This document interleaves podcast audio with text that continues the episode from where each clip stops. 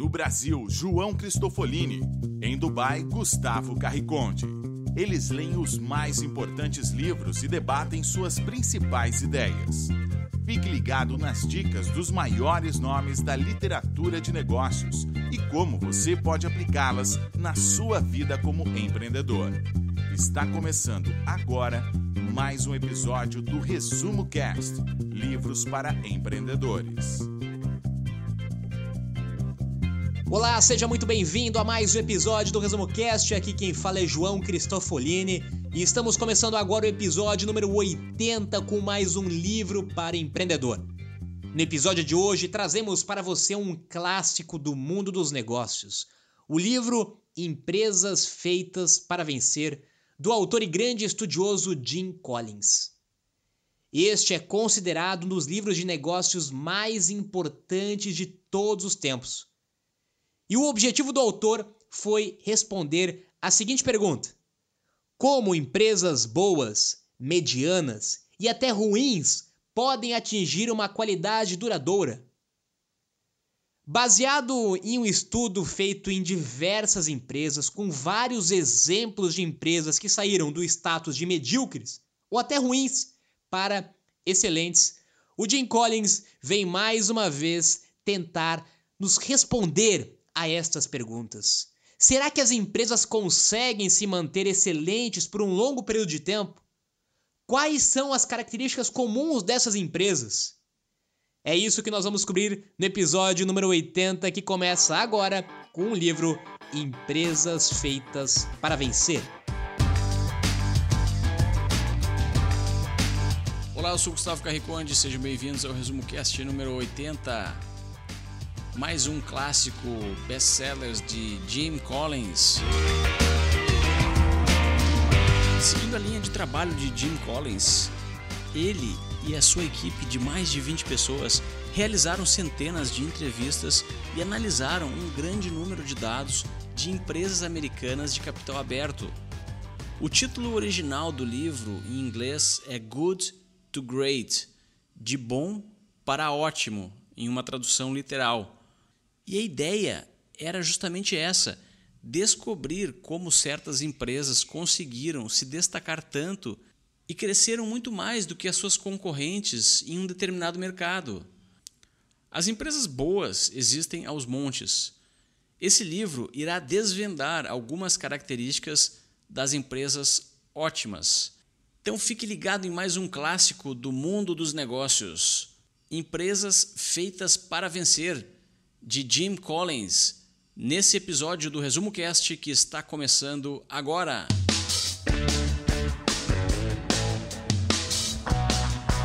Se esse livro pudesse ser resumido em uma palavra, a palavra seria disciplina. De fato, o estudo de Collins identificou três tipos de disciplinas que possuem as empresas ótimas: pessoas disciplinadas, pensamento disciplinado e ações disciplinadas. São os três tipos de disciplinas. Vamos começar analisando os conceitos de pessoas disciplinadas. O primeiro conceito sobre pessoas disciplinadas é uma definição de Jim Collins e que cita a liderança nível 5. O líder nível 5 esteve presente em todas as empresas ótimas, analisada por Collins. Vejamos um líder nível 3. Ele é um gerente competente. Um nível 4 é um líder efetivo, mas um líder de nível 5 é uma espécie rara. Ele é caracterizado, acima de tudo, por uma humildade e uma vontade profissional de criar resultados sustentáveis para a sua organização. O líder de nível 4 é extremamente eficiente também, mas ele está preocupado com os seus resultados pessoais. E geralmente, quando deixa a empresa, o que ocorre é um inevitável retrocesso. Liderança de nível 5 é um pré-requisito para empresas vencedoras. O segundo pré-requisito para ser uma organização ótima é colocar as pessoas certas no ônibus e retirar as pessoas erradas. E só então decidir para onde o ônibus irá seguir. Imagine que esse ônibus é a sua empresa ou a sua organização. Se você conseguir colocar as pessoas certas nos assentos certos do ônibus, eles irão por si sós descobrir o melhor caminho. Um líder de nível 5 está sempre pensando em quem antes de o que. Já um líder de nível 4 nunca irá contratar ninguém melhor do que ele, pois ele não suporta ter o seu brilho ofuscado. Um dos maiores erros em gerenciamento é contratar as pessoas erradas, treinar exaustivamente e motivar as pessoas erradas para que elas se tornem as pessoas certas. E quando nada mais funcionar, cria-se processos burocráticos para compensar a falta de resultados. As pessoas certas não precisam ser motivadas. De acordo com Collins, elas já vêm motivadas. De maneira geral, essa lógica pode ser aplicada para cargos gerenciais estratégicos. É claro que, se você tem uma organização com milhares de funcionários, será impossível ter 100% das pessoas certas a todo momento.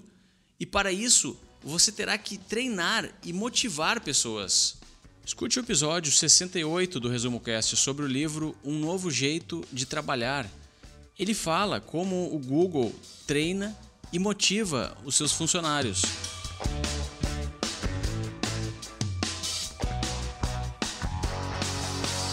Gustavo, e toda empresa feita para vencer, toda empresa excepcional, tem como uma das principais características ter um grande líder por trás dela. Não por acaso que um dos grandes focos do estudo e do resultado do Jim Collins foi a importância do papel do líder. O líder nível 5 dentro de uma empresa e como que ele tem reflexo e importância dentro do resultado da própria empresa. E dois pontos que me chamaram bastante atenção nesse sentido. Primeiro que a grande maioria dos líderes das empresas feitas para vencer vieram de dentro da própria empresa. Eles eram ou os próprios fundadores ou pessoas que vieram de cargos abaixo, mas que foram crescendo dentro da própria empresa, que viveram a cultura da empresa até chegar à posição de um líder. Eles não vieram de outras empresas, não vieram de outros mercados e já sentaram na posição de liderança. Assim chegaram, eles foram criados dentro da própria empresa. Esse é um ponto muito interessante que vale nós refletirmos sobre isso. E o outro ponto foi que os grandes executivos e os grandes líderes dessas empresas, eles não tinham salários a mais do que outras empresas. Ou seja, o quanto você paga para um grande líder não tem nenhum vínculo no resultado da empresa. Muito pelo contrário, tinham empresas medíocres que pagavam muito mais para os seus líderes, para os seus CEOs, para os seus grandes executivos e tinham resultados muito piores. Ou seja, a remuneração financeira não tem relação nenhuma com o resultado da empresa. A gente já falou aqui no Resumo Cash sobre vários cases de negócio, sobre vários empreendedores e talvez as duas características básicas que definem essas pessoas líderes e que foi o que resultou na pesquisa do Jim Collins com o líder nível 5 foi ter humildade como primeiro ponto e foi como característica também trabalhar duro. O líder tem que ter humildade para ouvir as pessoas, o líder tem que ter humildade para saber que ele não é responsável pelo sucesso de nada. Ele precisa das pessoas e ele tem que também estar tá disposto a trabalhar muito mais do que todo mundo se ele quiser, de fato, ser um líder nível 5. Outro ponto interessante, os líderes mais eficazes, eles eram em grande parte das vezes mais reservados. Isso me trouxe um insight que nós já falamos aqui no livro O Poder dos Quietos, mostrando que muitas vezes grandes líderes são pessoas mais introvertidas, mais quietas, mais reservadas e que justamente essas pessoas conseguem entender melhor outras pessoas, conseguem ouvir melhor outras pessoas. Essa característica volta a se repetir aqui no livro do Empresas Feitas para Vencer. Então, primeiro passo: uma empresa feita para vencer tem que ter um líder excepcional. Pense nas empresas que você lembra, as empresas que você admira. Grande parte das grandes empresas ela tem um grande líder por trás. Tem um cara que é o DNA da empresa, que é o garoto propaganda da empresa, aquele cara que é a própria alma da empresa. As grandes empresas que você conhece, tenho certeza que você vai lembrar de quem é o líder que está por trás dessa empresa, porque ele de fato é um líder nível 5. E uma das lições que mais me marcaram deste livro, como papel e função do líder, e que teve um impacto muito forte na minha vida, nos meus negócios, e que talvez se você extrair esse único insight, essa única lição deste livro, deste episódio, já vai ter feito uma grande diferença na sua vida. É que o líder nível 5, ele primeiro vai contratar as pessoas certas para depois definir o que fazer. Parece um pouquinho lógico, mas muitas vezes, em empresas que não tiveram resultados tão excepcionais, elas fazem justamente o contrário. O líder primeiro ele vai definir o rumo da empresa, ele vai definir o planejamento da empresa, vai definir a estratégia da empresa, o foco da empresa, o produto da empresa e depois ele vai contratar as pessoas para executar aquilo que ele já definiu. Esse seria talvez o processo lógico, o processo comum que muitas empresas fazem. Mas empresas feitas para vencer fazem justamente o contrário. Antes de definir qualquer coisa, o líder nível 5 entendeu que ele tem que trazer as melhores pessoas, as pessoas mais brilhantes, as mentes mais brilhantes para dentro do barco, para depois as pessoas que estão dentro do barco definirem para onde que esse barco vai. Primeiro eu trago as pessoas certas, depois eu defino para onde que eu vou, o que que eu vou construir, que produto que eu vou criar, qual que vai ser o nosso foco, qual que vai ser o nosso planejamento. Isso aqui é tão interessante que ele se aplica não só a grandes empresas, como inclusive a startups, que nós já falamos muito aqui no Resumo Cash também. Você primeiro precisa formar uma grande equipe, você tem que ter pessoas boas, pessoas brilhantes, para depois você começar a pensar no que você vai fazer, no produto que você vai construir, no plano de negócio, no modelo de negócio. Nada vem antes do que colocar as pessoas certas no barco. Inclusive, uma das atitudes aí bastante comuns é, contratar as pessoas certas, mesmo que você não saiba o que ela vai fazer de fato naquele momento. Mas você quer que a pessoa certa esteja junto com você. O que ela vai fazer, isso não importa nesse momento. Eu quero que a pessoa boa, a pessoa excepcional esteja junto comigo e depois nós, em conjunto, vamos definir é, o que ela vai fazer. Isso tem um impacto tão grande na liderança, porque quando você faz esse processo, você que faz as pessoas se sentirem parte de todo o processo de construção. Quando as pessoas se sentem parte da definição de um planejamento, da construção de um produto, de um negócio, elas se sentem muito mais comprometidas do que simplesmente se um líder tivesse definido todas as coisas e mandado as pessoas executarem aquilo que ele já definiu. Assim você se sente parte daquela causa, você se sente parte daquele, daquela construção de negócio. É por isso que esses líderes tiveram um resultado tão excepcional e tão maior do que empresas comuns.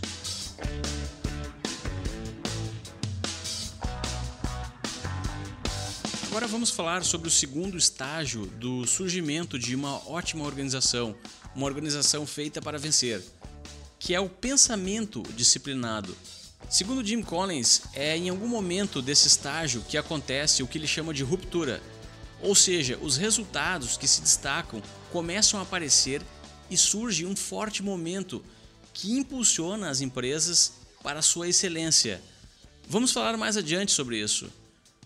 Pensamento disciplinado começa a impactar a organização quando ela consegue dissecar os fatos e analisar suas métricas com frieza, definir a sua situação real e enfrentar a realidade nua e crua do que está acontecendo. Não raro pessoas e até mesmo empresas descrevem a sua própria realidade desconsiderando problemas, pontos fracos, ameaças e dificuldades, como se tudo estivesse uma maravilha, como se apenas não se falando sobre os problemas, eles não existissem. Várias áreas do conhecimento humano explicam com detalhes essa negação da realidade. Mas um líder de nível 5 sempre confronta a estratégia da sua organização com os fatos mais precisos que ele tem à sua disposição, mesmo que sejam fatos cruéis e assustadores. Faça a seguinte pergunta: Você, como um gestor, gostaria de escolher sempre o melhor caminho para sua empresa ou para sua organização? Se respondeu sim, saiba que definir com maior precisão possível o problema é a maneira mais segura de acertar o melhor caminho.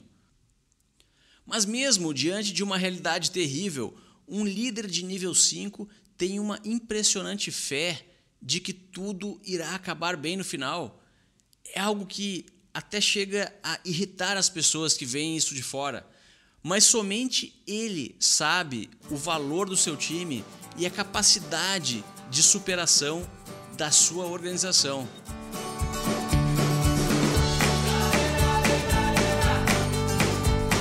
A primeira coisa que o líder nível 5 faz quando aparece um problema na sua frente é reconhecer que esse problema existe e fazer dele a sua prioridade para conseguir encontrar respostas que vão resolver esse problema. E quem vai ajudar o líder a encontrar respostas para resolver um problema é justamente a sua equipe.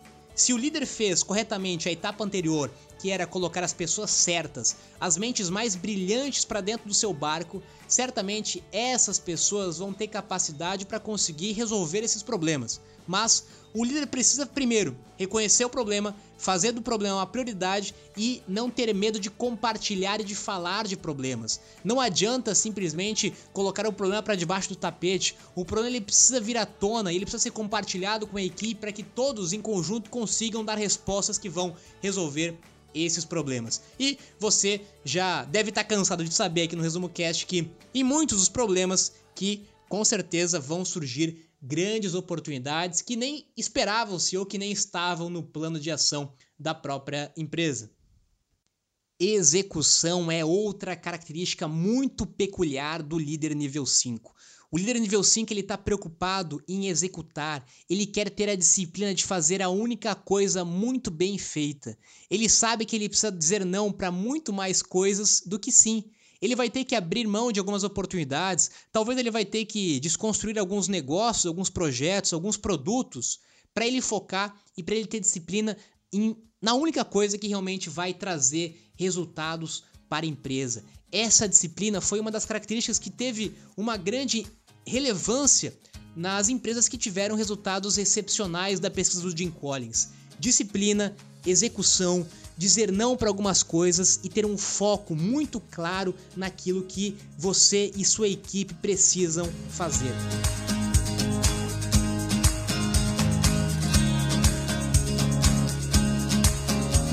Agora imagine uma raposa tentando caçar um porco-espinho. A raposa é extremamente astuta, inteligente e cheia de táticas. A cada dia ela surge com um plano diferente para surpreender o porco-espinho. O porco-espinho, que é lento e desajeitado, conhece apenas uma tática.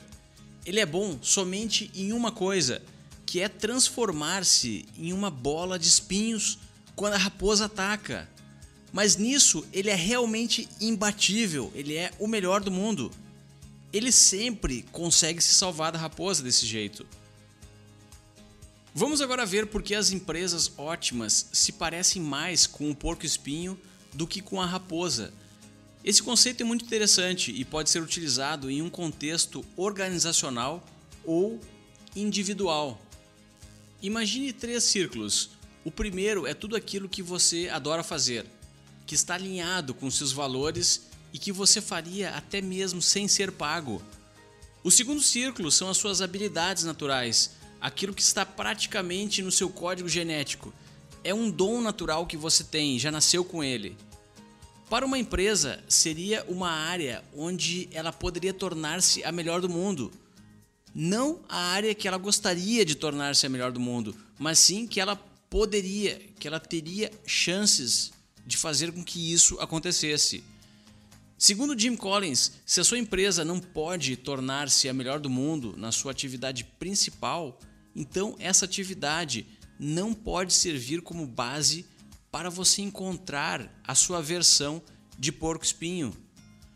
Vamos agora para o terceiro e último círculo, que são as atividades que você ou a sua empresa podem desenvolver e que o resultado será uma espetacular geração de valor para o mundo. Essas atividades são extremamente lucrativas e possuem grande demanda de pessoas em busca do seu valor. Agora pense nesses três círculos um levemente sobreposto ao outro e uma pequena área no centro formada pelo espaço compartilhado entre os três. É exatamente lá que está o conceito do porco-espinho, nessa pequena área. Mas esse encontro não é fácil de acontecer. Na verdade, é bem raro, tanto em indivíduos quanto em empresas. Não é à toa que poucos conseguem ser ótimos. A grande maioria conseguem apenas ser bom. Em uma de suas palestras, Jim Collins sugere que apenas 3% da população mundial conseguiu atingir o status de porco-espinho, ou seja, quando a paixão, a habilidade e a demanda se encontram. Ele então questiona: o que aconteceria com o mundo se conseguíssemos elevar esse percentual para 20% da população? De pessoas que fazem o que adoram que têm dons naturais para essas atividades e estão contribuindo com valor, são úteis e conseguem impulsionar a raça humana para frente. O que aconteceria com o mundo se aumentássemos a quantidade de pessoas que descobriram o que devem fazer na vida e se comprometeram a fazer com excelência? Muitas empresas e pessoas são boas, mas somente as ótimas chegam a esse nível.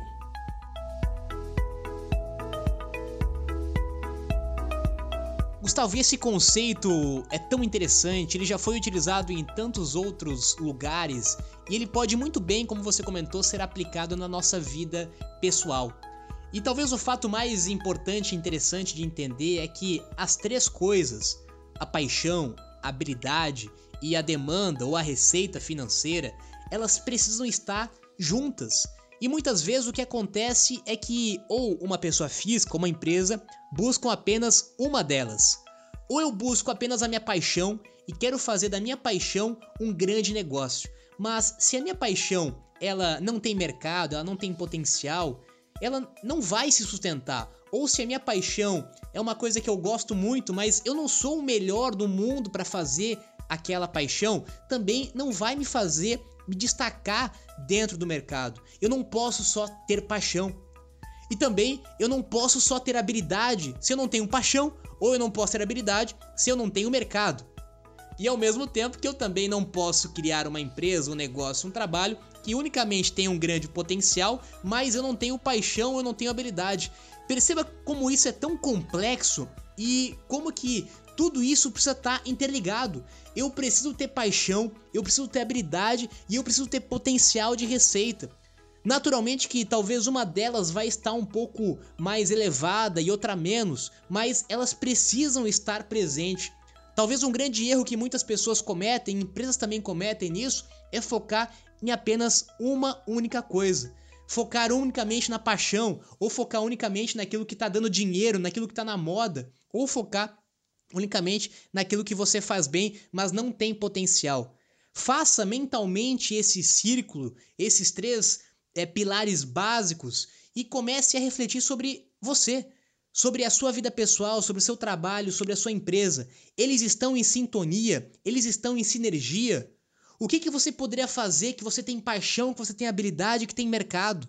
Certamente que essa não é uma resposta nem um pouco fácil. Se fosse, logicamente que já estaríamos muito mais do que 3%, fazendo e sendo ótimos no que nós fazemos. Mas certamente refletir sobre esses três pontos fará de você, com certeza, uma pessoa diferente ou um negócio diferente.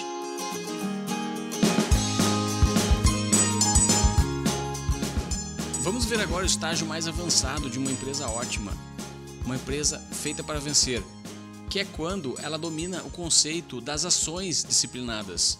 Nesse estágio, a ruptura já aconteceu e a excelência está óbvia para todos, dentro e fora da organização.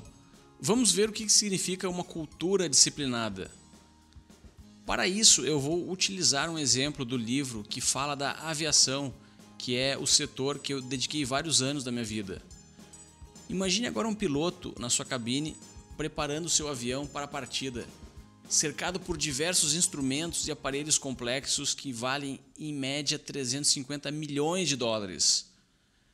Os passageiros estão embarcando, estão acomodando as suas bagagens de mão, auxiliados pela equipe de comissários, enquanto o piloto está calmamente configurando sistemas de voo, lendo metodicamente os checklists e executando procedimentos padronizados para certificar-se que nenhum passo importante seja esquecido e que afete a segurança de voo.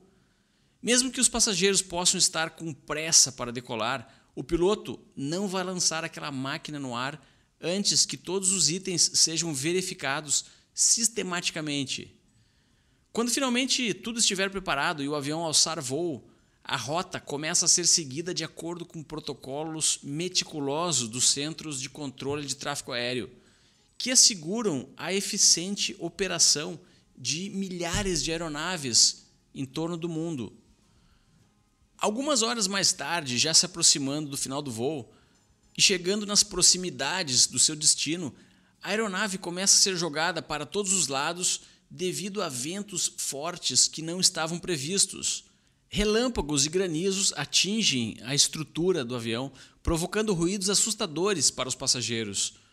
Alguns, já mais veteranos, continuam calmamente lendo as suas revistas e sabem que o piloto não irá pousar se não houver segurança para fazer isso.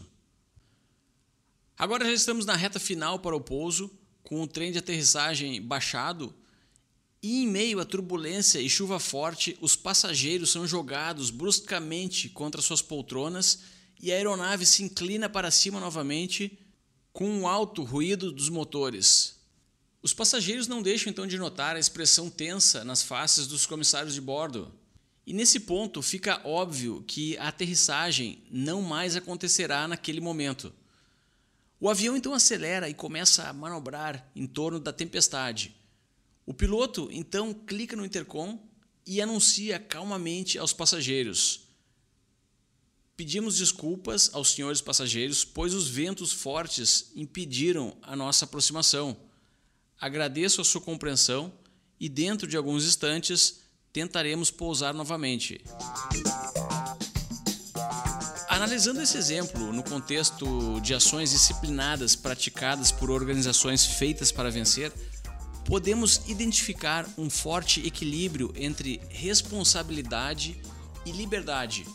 O sistema aeronáutico é altamente desenvolvido ao ponto de viabilizar esse equilíbrio. O piloto não pode decolar antes de executar todos os procedimentos e checklists. Ele não pode simplesmente voar para onde quiser, desrespeitando as regras do tráfego aéreo, mas também tem a liberdade de decidir, através de uma análise criteriosa de todas as informações disponíveis, se é seguro ou não pousar em um determinado aeroporto ou se a melhor opção é esperar a tempestade passar ou até mesmo alternar para outro aeroporto. O ambiente aeronáutico impõe uma grande quantidade de excelência. A lei da gravidade ou as condições atmosféricas nunca perdoam. Elas nunca tiram um dia sequer de folga. Um pequeno erro cometido no momento errado pode ter consequências catastróficas na aviação. Já quando o sistema corporativo falha, muito provavelmente ninguém vai morrer em meio a chamas e aço retorcido. Em um trecho do livro, podemos ler o seguinte: As empresas que passaram de boas a excelentes construíram um sistema coerente, com restrições claras, mas também deram às pessoas liberdades e responsabilidades dentro do molde do sistema.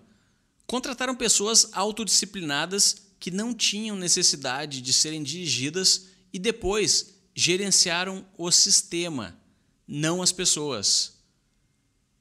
Esse é exatamente o modelo gerencial que é seguido, ou pelo menos deveria, por todas as empresas aéreas.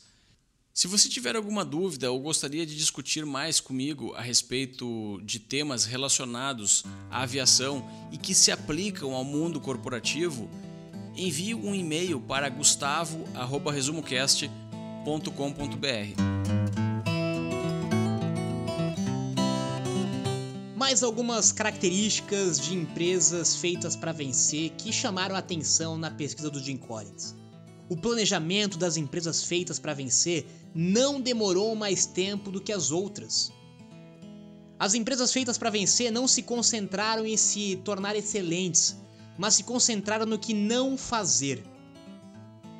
A tecnologia e as mudanças trazidas por ela não tiveram impacto direto. Ela pode acelerar o processo, mas não pode ser a causa dele. Fusões e aquisições não tiveram nenhuma relevância nesse processo. E o processo de mudança não tinha nome, slogan ou evento de lançamento. Ele levava muito tempo, muito esforço e muito trabalho. A mudança e o processo da excelência não acontece do dia para a noite. Envolve, de novo, muito trabalho e muito tempo. Tenha com você talvez a principal mensagem desse livro, que é sempre ter as melhores pessoas nos lugares certos, manter uma conversação constante sobre o estado das coisas e como que elas podem ser melhoradas.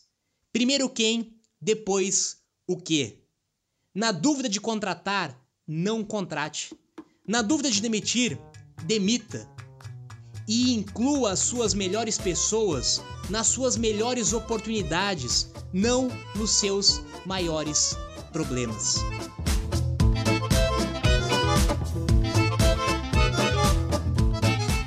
Tenha gostado demais este episódio do Resumo Cast. E se você gostou desse livro ou de qualquer outro livro que nós já debatemos aqui no Resumo Cast, eu recomendo que você faça a leitura completa do livro. O nosso objetivo não é substituir a leitura do livro, muito pelo contrário. O nosso objetivo é dar um gostinho para você de cada livro, para que você possa, de uma forma muito mais fácil, muito mais rápida, identificar qual é o livro, qual é o assunto que você está precisando naquele momento e aí sim poder dedicar ainda mais tempo e energia para aprender sobre esse assunto. Então, nos vemos na próxima semana com mais um livro para empreendedor. Até lá!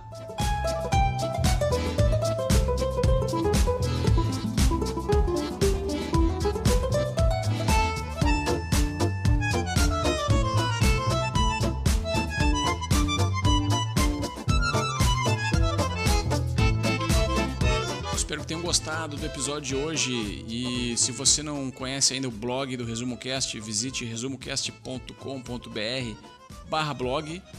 E lá você pode ler a transcrição desse e outros episódios. Pode escutar o áudio também dos episódios. Temos um player em cada post do blog para cada episódio. Pode encontrar um link que vai redirecionar você para o site da Amazon, onde você pode comprar esse livro. E também toda semana colocamos lá um mapa mental dos principais insights discutidos nos episódios do Resumo Cast. Então visite resumocast.com.br e acesse o nosso blog. Agora eu me despeço aqui de Dubai. Tenham todos uma ótima semana e até o próximo episódio.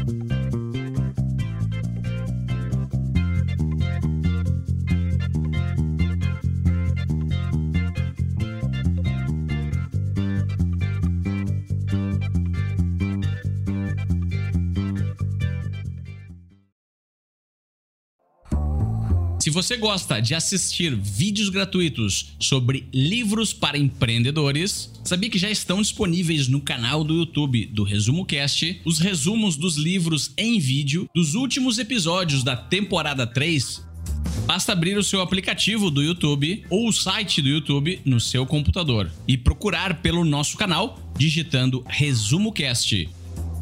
Te vejo por lá.